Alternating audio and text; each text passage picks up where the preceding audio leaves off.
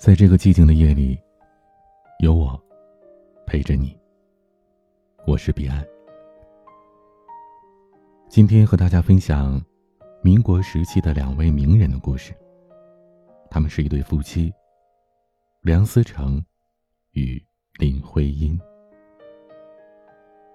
梁思成，他是中国最著名的建筑师、建筑历史学家、建筑教育家。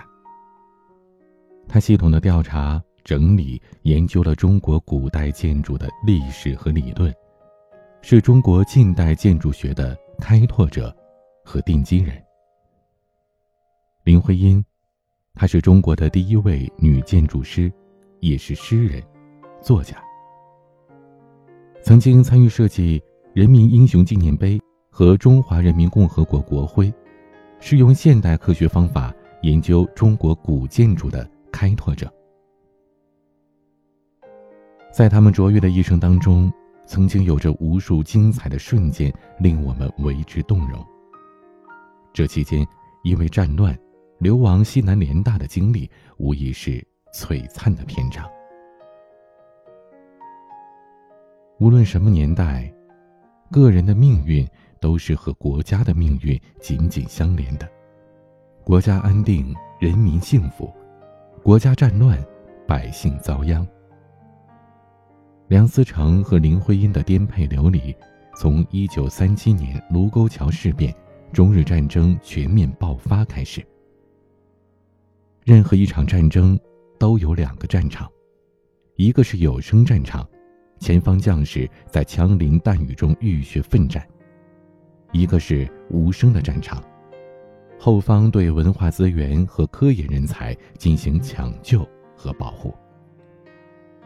在北京，因为持续发表了一些震惊世界的学术文章，梁思成和林徽因作为建筑界的重要人物，引起了日本人的高度关注。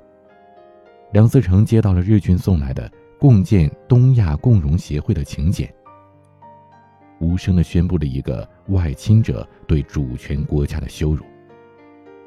梁思成和林徽因非常愤怒。林徽因将这一纸羞辱丢弃，决定和梁思成一起奔赴西南。但做出决定简单，真正出走却是困难重重。当时的梁思成因为幼年的腿疾，行走并不像正常人那样迅速；林徽因也因为患有肺病，身体虚弱，经不起跋涉。他们还有一个年迈的小脚母亲和两个未成年的孩子需要带在身边。除了这些，他们还要面对解散中国营造学社，将建筑学的珍贵资料和测绘工具妥善保存和转移，更要躲开日本特务的监视，前往昆明。当他们拖家带口跋涉千里到达云南的时候。国内高校北大、清华、南开等组成的联合大学于一九三八年二月西迁到了昆明。中国未来最具创造性的人才们重新启动学业，迫在眉睫。据联大校史记载，联大初到昆明时，处处缺钱，主要靠租借民房、中学、会馆上课。后来，当地政府给联大低价划拨了一百二十四亩地建校舍。梅贻琦校长听说梁思成和林徽因也来到了云南，便邀请他们为联大设计校舍，为未来中国的文化血脉建造最具意义的学校，成了他们的心愿。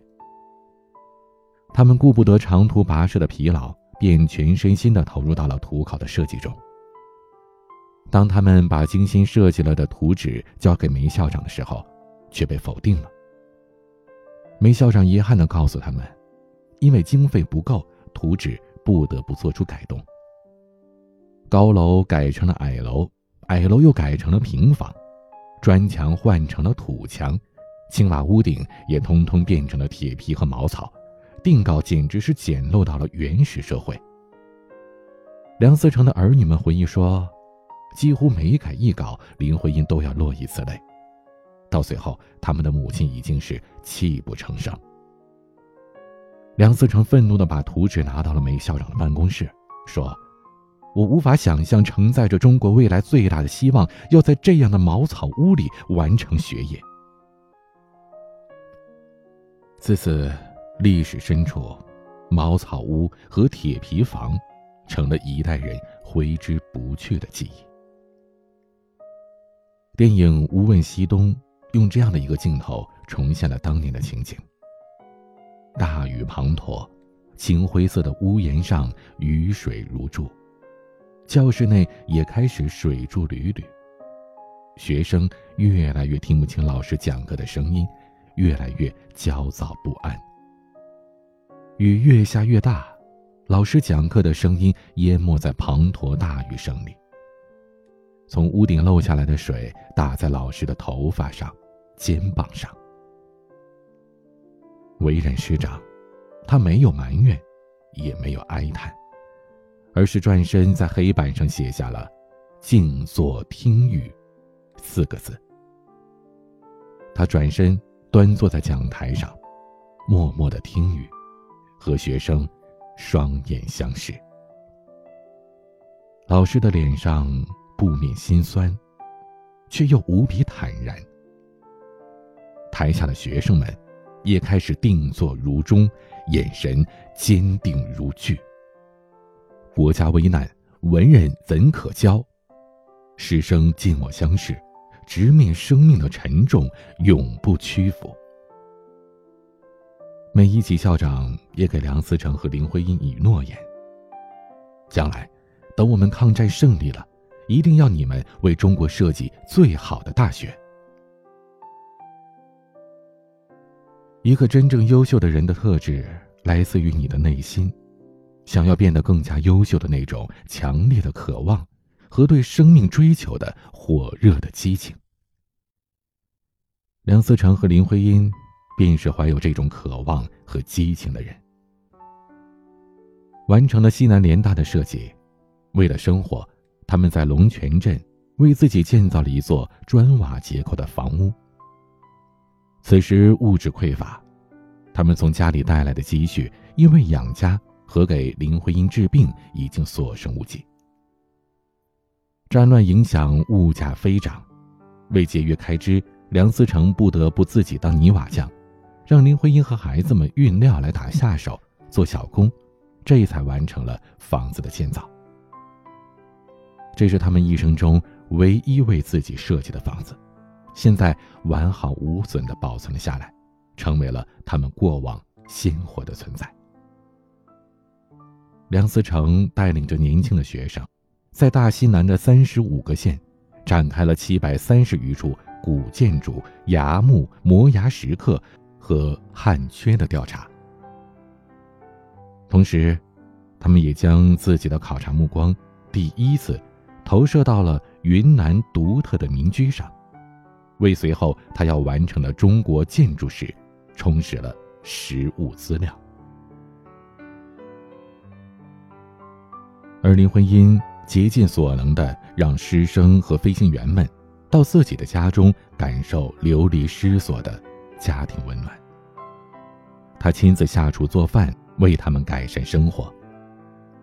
坚持到一切完成，林徽因已经高烧不起，梁思成也因为脊椎间软组织硬化症诱发腿疾，行走愈发的艰难。生命激情的最大化。是什么样子？那就是燃烧自己。梁思成和林徽因做到了。三年之后，梁思成被任命为中央研究院研究员，不得不继续西行，到了长江第一镇四川李庄。在这里，肺病让林徽因开始了长达五年的卧床休养。腿疾让梁思成疼痛不已，无限折磨加之缺衣少食，他们生活拮据。孩子们连鞋都穿不上，梁思成把能当的东西全都换成了食物，最后他们贫病交加，几乎到了举家无饭可吃的地步。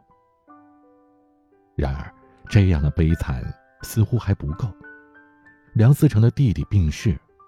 后来，林徽因的弟弟在抗战中牺牲，打击接踵而至。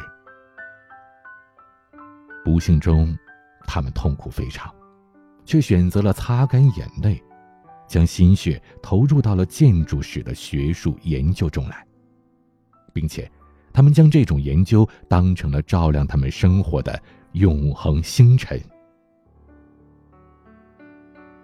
梁思成一面继续照顾林徽因和家人，一面带领着营造学社继续进行资料整理。他们夜以继日的开始整理战前的调查成果，并着手开始了两本重要学术著作的撰写。一部为《中国建筑史》，一部是用英文撰写说明并且绘制的《图像中国建筑史》。将珍贵的中国建筑史料带给全人类保存。病床上的林徽因，也让梁思成从十余所给他借回许多的书籍，躺在床上帮忙翻阅典籍、查找资料。她读了大量的汉代历史，想给丈夫研究汉缺沿目以帮助，同时她翻译了一批英国建筑学期刊上的学术论文。并撰写关于住宅建筑的论文，还帮忙校对和文本的润色。人生无极限，渴望和全情投入，让人生的追求到了忘我的境界，甚至忘掉病痛，忘掉疾病，忘掉苦难。曾经是书香门第的林徽因，拥有好的家世，有才华，有美貌。却从未恃宠而骄，从未因为自己的美丽和女性这两个枷锁捆绑自己。最终，使命感定格了梁思成和林徽因的价值。著书立说，让他们的人文精神和学术成果无限延续，直到今天，我们还在受益。历史远去，时代进步。梅校长的承诺变为了现实。梁思成和林徽因在抗战结束后设计了清华园。本就瘦弱的林徽因，在乱世为建筑奔波的多年里，经受了风雨，经受了困苦，经受了颠沛流离，经受了病痛无医，经受了饥饿和寒冷。他每天都在床上艰难地咳着。喘着，常常整夜不能入睡。他的眼窝深深的陷了下去，全身瘦得叫人害怕，脸上见不到一点血色。一九五三年五月，市领导开始酝酿对北京古建筑的大规模拆除，建造苏联式厂房。梁思成与市长吴晗发生了激烈的争论。由于吴晗过激的言论，梁思成被气得当场失声痛哭。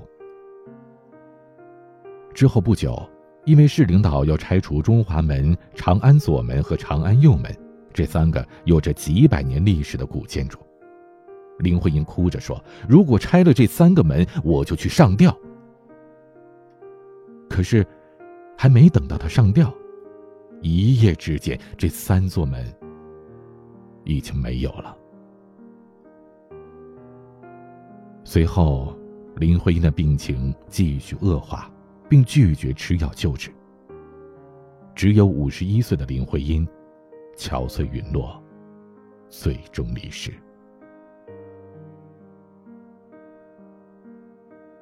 生命的意义是什么？有人说，信仰生命便是意义，也才能使意义完整。梁思成和林徽因终其一生，都在实现着这样的经历。他们用坚强、坚持、信任和勇敢成就的人文的丰碑，让后世瞻仰，也让未来在这种指引下继续前行。